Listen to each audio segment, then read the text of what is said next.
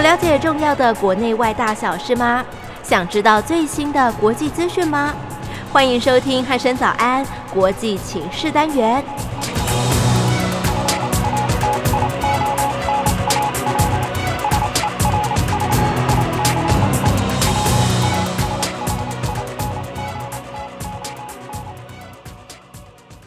各位听众朋友，您好，欢迎收听今天的国际情势单元。今天邀请到国政基金会的曾富生老师来到节目当中。老师你好，呃，一鸣早安，全国的听众朋友，大家早安。嗯，是老师，最近哦，这个美中的一些这个动态情势哦，相信各位听众朋友应该是蛮关注的啦。那节目的一开始，首先我们就要来关心一下，就是最近呢，这个美国的副国务卿雪曼他走访了日本、南韩、蒙古，还有这个中国大陆。那美国的国防部长奥斯汀，他也访问了新加坡、越南、菲律宾。同时呢，美国国务卿布林肯呢，他也访问印度。那随后又在八月初参加了五场在东协的这个视讯峰会哦。那想请问老师，就是这一连串美国非常积极的在这个印太地区活动的这些事件呢、它凸显了哪一些的战略意涵？是不是请老师跟我们听众朋友来说明一下呢？呃，一鸣这个问题啊，问得非常的好哈、是而且非常的宏观，而且全面啊。啊、当然呢，我很希望能够在很短的时间，能够给听众朋友一个比较清楚的概念啊。嗯，那这一连串的积极的这个外交活动呢，当然它包括了有政治、有经济、有军事，还有全面的美国的对中国战略。嗯，那关键就是我们知道，美国总统拜登呢，准备在今年的九月下旬，在华府呢邀请啊、日本的首相，还有澳洲的总理。以及印度的总理呢，到华府参加一个叫做啊、四方安全论坛、四方安全对话的一个啊领领袖峰会。嗯，那这个领袖峰会呢，当然一个程度上就是准备团结这些国家呢，来开始怎么样来对付这个中国大陆。是，因为呢，拜登总统他也很希望在今年的十月啊，在罗马的这个 G20 峰会呢，能够跟习近平啊一起见面啊，展嗯展开第一场叫做拜习会啊，就是拜登上任之后呢，第一次跟啊中国大陆的领导人呢、会面啊。嗯，所以呢，在这两个重要的大型的一个峰会之前夕啊，美国当然希望说能够先联络啊这个印太的盟国友邦，能够了解他们的一个动向啊，了解他们对中国大陆的态度，啊是还有整体的一个观念啊，是否能够配合美国的一些措施，所以采取的这些动作。啊嗯，那从这一次的这个访问里面，我们很清楚可以看到，他美国的副国务卿呢，啊、他访问了日本，对，还有到南韩，嗯还有到蒙古。那经过了一番波折之后呢，是也到了这个中国大陆的天津啊。嗯所以这一场这个这个连续四个参访的这个地区呢，当然它有各自不同的价值。啊，第一个在日本呢，就是强化美国跟日本的一个军事同盟关系。嗯，同时呢，在日本召开了一场叫做美国、日本、南韩三国啊副外长的一个高峰会议。嗯，啊，在这个副外长的高峰会议里面呢，就强化了美国、日本、南韩三边的一个军事同盟关系。是，还有一点就是，也在这一次的三边的这个会议里面呢、特别的强调啊，这些国家就是美国、日本、南韩共同的关注嗯台湾海峡和平稳定的重要性啊。那这一点呢，也是一个很重要的一个价值。嗯，当然，他那雪曼离开日本到南韩之后呢，啊，就跟南韩的啊这个总统文在寅呢啊进行会谈。嗯，最重要的一个议题呢，就是有关于如何来应对啊朝鲜半岛核武啊扩散的一个危机。是，同时呢，啊，也希望能够取得这个南北韩之间就有关这些议题的一个共识啊。嗯当然，这个是一个啊非常遥远的一个期望了、对，啊一个很大的目标啦。没有错，因为这个是相当困难复杂，嗯是我相信一鸣比多数的听众朋友都要了解了。 是，不啊敢 不敢，是，那再下来呢，啊，雪曼又到了蒙古去访问啊。那这一次到蒙古访问，大家会觉得很很意外啊，为什么要到蒙古？啊，因为到蒙古，他们当然美国希望说，因为蒙古跟中国大陆有很长的一个边界啊，嗯所以如果说能够把蒙古国拉拢过来，站在美国这一边的话呢，当然对于中国大陆会是一个很大的一个威胁。哦，是，就是中共可能因为跟这个蒙古的边界有接壤的问题哦，可能是啊就是是啊假设它倒向美国的话，中共可能就无法忽视这个蒙古的一个威胁哦，而且啊他要花很多的军费啊，还还有很多的安排部署，就来像维持以前边界的安长全，城这样 子，没有错。对，那所以呢，在这个状况之下，不过呢，大陆也不是省油的灯啊。嗯他们所以习近平呢，在雪曼访问蒙古国之前呢、就已经先跟这个蒙古国的总统通了一个电话是，啊，双方强调就是大陆跟蒙古之间的一个战略协作伙伴关系呢是非常强而稳固的。啊嗯，那在这个雪曼访问蒙古国之后呢，啊，大陆的国防部长魏凤和啊，嗯也跟蒙古的国防部长呢进行了会谈啊，所以呢，双方之间的一个较劲，可以从这一点呢、我们可以看得出来，非常的明显，非常的明显。嗯啊，那再下来就是雪曼呢，就到了天津。嗯，到天津访问呢、就是跟这个美国这个中国大陆的这个外交部的副部长谢峰先见面。那这个跟谢峰见面的时候呢，双方就很不客气了，嗯啊，各自提出对双对对方要求的清单，是，也就是大陆方面希望美国呢能够解除一些对中国大陆签证上的一些限制，还有其他的一些不公平的安排嗯，还有一些重要的制裁的措施，希望美国能够取消。是，那美国方面呢，也要求大陆方面针对一些重要的议题，人权的议题、香港民主的问题，还有新疆人权的问题等等呢，要做出一些妥协啊。嗯所以双方可以说是互相校正啊，不欢而散。对，那接下来呢，当然这个外交总是有这个有硬也有软的一面嘛，哈、嗯所以呢，再下来雪曼跟这个大陆的外长王毅进行了会见，嗯，在这个会见里面呢，双方就保留了各自的一个空间。那大陆方面提出来所谓三个底线啊，就是美中关系的三个底线。是，那雪曼呢也提出了拜登总统所强调的，就是美国希望跟中国大陆有激烈的竞争，嗯但是不希望有冲突。所以哦希望双方能够建立一个所谓的这个竞争的护栏，嗯，这个叫这个护栏呢，就是不要捞过界，哦，也不要这是。个这个突破这个就是闹翻以后啊，这个撕破脸。把这个界限先讲清楚啊，啦。先先把这个有一个护栏先做起来，对就打架的时候不要打出外面来了。嗯嗯所以从这个角度来看呢，也就是双方之间呢、啊可以看得出来，并不希望啊，呃，这个关系啊恶化到必须要兵戎相见。嗯嗯，啊，也就是说，一个程度上还是希望能够保留一个沟通的一个管道，能够让很多重要的议题呢，能够取得一个妥协。嗯，所以从这个基本的铺陈的过程里面啊，当然当然呢，很热闹的就是美国另外一个重要的部门就是国防部，是，这个美国的国防部长这个奥斯汀啊，他就坐着美国国防部的专机波音七四七的专机，嗯这个到亚洲来访问，是啊先到这个新加坡啊，参加了新加坡国际安全论坛。在这个国际安全论坛里面呢、这个美国国防部长奥斯汀就发表了美国国防部对于整个印太地区他的一个看法，哦尤其在军事安全领域的看法。嗯他这边也特别的强调说，美国还是希望跟中国大陆能够保持一个战略竞争的一个格局嗯，但是呢，也希望能够在针对重大的议题能够共同应对挑战。哦这个就包括这个气候变迁的问题啦，嗯还有一些疫情的问题啊，或者是核武扩散的问题啊等等。嗯，有竞争也有合作啦。也对，就这个面向。嗯那但是呢，在这个奥斯汀的演讲里面，他也特别强调，美国会持续的支持台湾来发展自我防卫的能量。是来维持台海的和平跟稳定啊。所以从这一点来看的话，就是全世界多数主要的国家，在美国的支持之下，希望能够共同重视台海地区的台湾海峡的一个和平跟稳定呢。那这个是一个变成一个国际上的一个共识啊。嗯那这一点呢，对于我们中华民国维护台海地区的和平稳定是有非常正面的一个帮助跟是影响的啊。那这一点是我要特别强调的。啊嗯再下来，这个奥奥斯汀啊，他也是呃非常的积极啊。那参加完这个新加坡的这个国际安全论坛之后呢，他就到越南去访问。是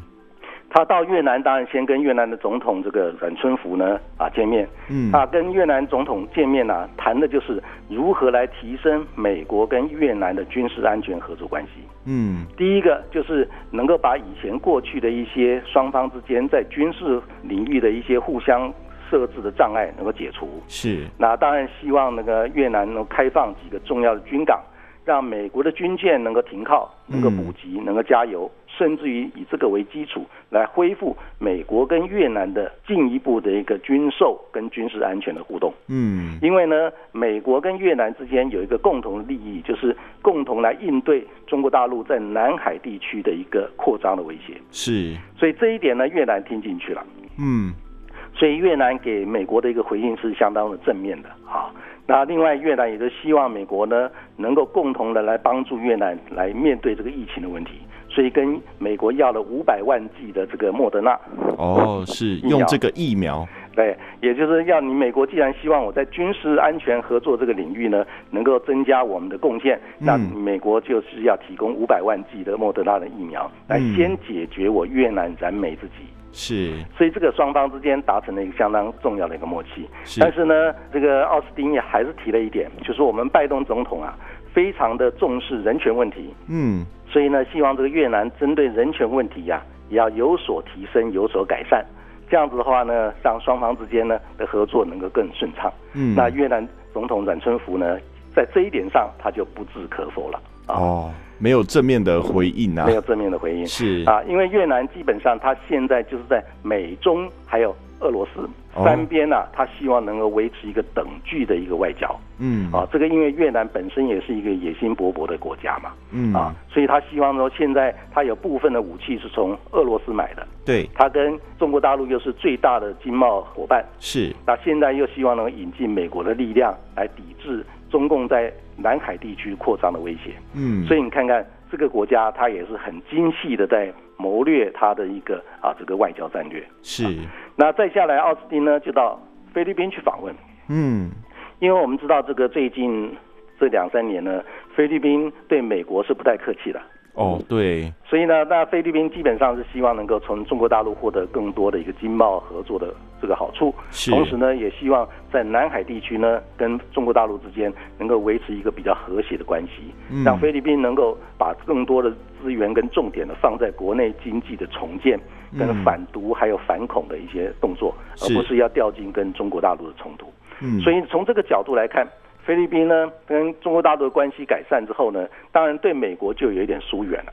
哦对就是可能相对来讲就是哎我跟中共靠拢了一点的话，我可能跟美国就比较不会那么好了是啊，因为菲律宾跟美国之间本来就有军事同盟关系，是啊。但是这个杜特地总统呢，在两年前呢，他突然宣布说要暂时终止这个美国跟菲律宾之间军事访问的条约，嗯这个是双方军事这个同盟关系最重要的一点。就是嗯美国可以根据这个条约派驻美军跟美国的军事装备进入菲律宾，啊是那这一点呢，杜特地在两年前呢宣布说他准备要取消这一点，但是取消这个条约呢，他一到了期限他又说会先延期一下，一直延到哦最近呢、还没有正式的取消。嗯但是在这一次奥斯汀访问菲律宾的时候呢，杜特地总统就当场的宣布，他决定呢不取消这一条了，哦也就是完全的恢复美国跟菲律宾之间的一个军事互访的一个条约。嗯就是让美国跟菲律宾的军事同盟关系又重新恢复到完全正常运作的一个状态。是从两年前就是先放点消息说要取消，然后到两年之后，呃，这个奥斯汀访问了之后就说哦，那我不要取消了。对他这个这一章也等于是一方面个要取悦中国大陆，是另外一方面要警告美国。嗯那到现在为止，奥斯汀啊，这个杜特地呢，看这个状况，可能又要在美中之间的一个平衡关系里面呢、要稍微调整一下他的战略位置。嗯，所以呢，他就现在就做一个人情给奥斯汀，让奥斯汀很有面子的回到美国的时候，表示他达成了任务。是所以呢，整个来看这一次的这个到目前为止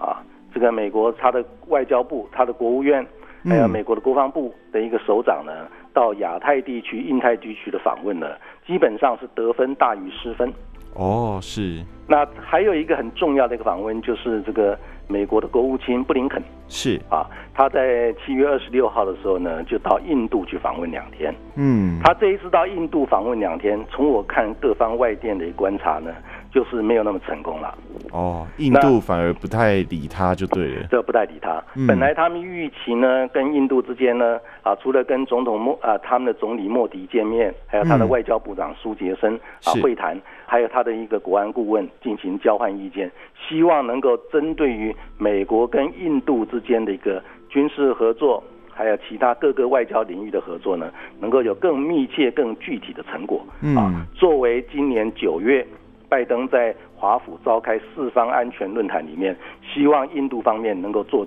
更具体的一个表态，要积极的参与这个四方安全对话。嗯，但是印度没有给他很具体的回应，哦是因为，然后再下来，果然呢，隔两天呢，就是中共跟印度在边界的所谓军长级的会议里面，就释放出一个相当正面的一个讯息，就是双方之间呢达成了很多和缓和解的共识。嗯也就是说，让中印边界原来很剑拔弩张、紧张的一个状态呢，顿时呢缓和下来。哦是，所以呢，你看看这整个印太地区的一个结构，可以用四个字来形容，叫千变万化。嗯所以我们只好非常虚心的、非常这个缜密的来客观的分析跟观察嗯，才可以找到它正确的一个脉络。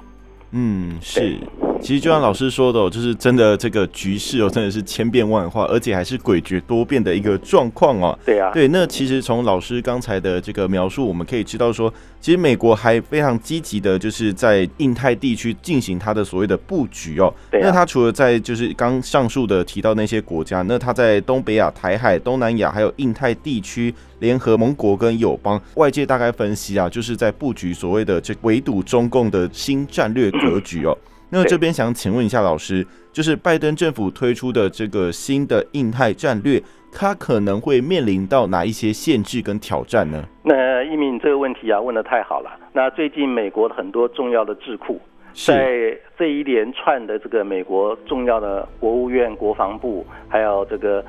甚至于包括副总统贺锦丽也准备访问新加坡跟越南嘛，嗯啊，然后再加上四方安全峰会九月，还有这可能的十月的这个拜习会，嗯那整个结构里面呢、现在美国很多重要的智库呢都在讨论一鸣你刚才问的这个问题，嗯，就说拜登他可能会面临哪些重要的限制跟挑战。是，那其实我很客观的来看啊，那拜登上台之后到现在差不多六个多月了。对，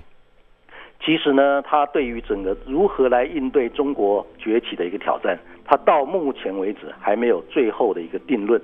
还没有做最后的定案。嗯，也就是说，他可能会采取的是这个美中关系，他把它定位成一个竞争跟合作的一个新的架构。嗯，也有竞合关系的新架构，这是第一种可能性。第二种可能性，它可能把美中关系定位成完全竞争的一个架构，是，也就是说没有合作了，只有竞争嗯，啊，完全竞争的一个架构。另第三个呢，它还是可能把美中关系定位成竞争、合作、对抗、啊多了一个这个对抗，的嗯，组合拳架构。是，那到底会选哪一个？我认为说，拜登总统到他的团队呢，到目前为止没有确定。嗯，他从这个过去的几个月，他的所有的这个重要的一些经贸活动，他先到欧洲，然后嗯跟普京会面，是然后派他的重要成员到亚洲啊，他自己没有来，但是他的重要的成员来了，嗯他因为我想他可能年纪太大了，他身体也不是哦呃撑得住对，所以呢，他可能是减少他的旅行，是啊，所以呢，他准备在华府啊来接见这些人，但是他在跟拜登跟习近平会面之前，他必须要拿定主意，嗯，所以他们把时间点定位在十月拜习会要出现的时候之前，他就要拿定主意嗯，所以他们必须要思考，如果说他采取这三个可能的定位架构的话，他可能要面临的限制跟这个挑战有哪些？啊，嗯，那从这个角度我来看，就是那最近拜登他提出了所谓的竞争、合作、对抗的一个组合拳。是，那英国的《经济学人》啊，把它定位叫做新中国主义。哦，新中国主义哎、，对，新中国主义。嗯这个新中国主义呢，基本上有三个特点。第一个就是在这个拜登政啊府的新中国主义里面呢，就把中共视为是假想敌，是，就是说他告诉美国人，美国的各个政党，中国大陆是美国未来竞争的主要对手，嗯是我美国的假想敌，所以用这个理由呢，希望能够团结国内嗯，来对付中国。是那团结国内对付中国里面，甚至于就包括在什么科技上要脱钩，嗯，在金融上要脱钩，嗯甚至于在经贸上也要脱钩。哦是问题是你如果在科技、金融、经贸这些领域，你跟中国大陆脱钩，但是中国大陆今天跟美国之间每年有将近七千亿美金的进出口贸易总额，嗯还有这个上两兆美元的债券的买卖关系，是还有甚至于其他的投资关系，根本呃就是好几千亿、上兆美元的这个投资关系。都是不容小觑的数字啊，而且你如何能够像连体婴一样把它切开来，有点困难呢、啊很困难，而且很是痛苦。啊对，所以这一点来看的话呢，做得到做不到，没有人晓得嗯啊。但是如果一旦推行下去的话，它的伤害已经明显可以看得到，嗯所以这个是第一个限制，也是一个很重大的挑战。是那拜登的新中国主义的第二个特点呢，就是拜登希望能够建立一个叫做联合民主国家的联盟，嗯来对抗专制体制国家的联盟。哦是，也就就是是这种围堵的概念，也是一个围堵的概念，嗯就像以前冷战时期的一个围堵的概念，同样的是。但是问题是，这种概念在冷战时期可以用，嗯但是在现在这个时期呢，因为中国大陆跟全世界主要的，不管是民主国家或专制国家、大的国家或小的国家，都有嗯非常绵密的经贸合作关系。对那其实全世界一百多个国家是以大陆为最大的什么贸易伙伴国，是那甚至于包括德国最大的贸易伙伴是中国大陆，嗯美国只是它第三大的贸易伙伴而已。是像这个还有其他很多国家，我这边不谈。嗯所以呢，如果说硬是要这个世界变成一个民主国家联盟来对抗专制体制的国家联盟，也就是把美国跟中国两个阵营把它明显的切割开来，嗯那这个拜登难政度也很高这个了，难度也很高。 对那拜登政府他如果硬要推这个策略的话呢，他可能没有把握让很多原来他以为可以希望站在他这一边这个民主联盟的这一边的人呢的国家，可能会比他想象中还要少。嗯也就是说，他没有办法达到一个他原来预期的这个围堵中国大陆的目标，嗯所以这个是他可能面临的第二个限制跟这个挑战。嗯那第三个呢，就是拜登政府他的一个新中国主义啊，嗯价值透过竞争、合作、对抗的一个组合拳。它第三个，它要面临的很重要的一个挑战就是，这一套逻辑呢看起来很合理，对但是很难实很难很难实现的，是因为这个双方三三者之间常常是有矛盾的。你既要合作又又要如果竞争又要竞争又要对抗。对那你如果合作的地方人如果产生对抗的话，那合作的下去吗？嗯这对个问题是就是在实执行面就会碰到具体的困难，是，而而且且非呢常巨大的困难，非常巨大的困难。嗯另外呢，中国大陆是主要你这个竞争、合作、对抗的什么组合拳的对手嘛？嗯那要对手愿意跟你配合，愿意跟你跳这个 tango，你这个这一套才走得下去啊，对不对？对那中国大陆他未必吃你这一套，嗯他也未必愿意买账。是所以在这一次这个雪曼跟王毅在会谈的时候，那王毅就很不客气的讲啊，啊，你既然要中国大陆跟你合作，然后又要竞争嗯，然后又要对抗，是那等于是什么？对抗的地方呢，你置我于死地；嗯合作的地方，你要占尽我的好处。对那王毅讲说，研究这一套战略的人，可能智商很低呀、，其实说的也是蛮有道理的啦 对啊，他那或者是你低估了中国人的智商。对，啊，那所以呢，这一套逻辑基本上呢，我们仔细的想想，也许他真的很聪明，他可以做得到；嗯，也许他是智商不够才想到这一套是，啊。所以这，但是事实上就是这一套竞争、合作、对抗的组合拳，看起来好像很高明，对但是执行起来呢，却充满了什么矛盾跟困难？有点太过于这个理想化的感觉。没有错，嗯所以呢，这整体来看呢，这个就是刚才易明你问我的问题。嗯，那美国在这种全面性的布局里面，它的新的印太战略，它可能面临的哪些限制跟挑战？那我基本上可以提出这三点啊，跟听众朋友做一个说明。嗯，是，其实就像老师说的哦、就是虽然这个合作、竞争跟对抗这套组合拳看起来真的是诶非常的高明的手段哦。其实这个我记得老师我们在前几个月的节目里面也有提到过类似的论调，因对为当初美国就是这样提出来的哦、对，那当时我们也说，其实这个要执行起来真的蛮有困难的，没想到现在就被他就是诶继续看下去，发觉其实这个真的实际执行起来，它有它的执行难度的存在哦。那紧接着想要请教老师的就是关于这个美国总统拜登，他在七月底的时候视察他们国家的情报总监办公室的时候表示，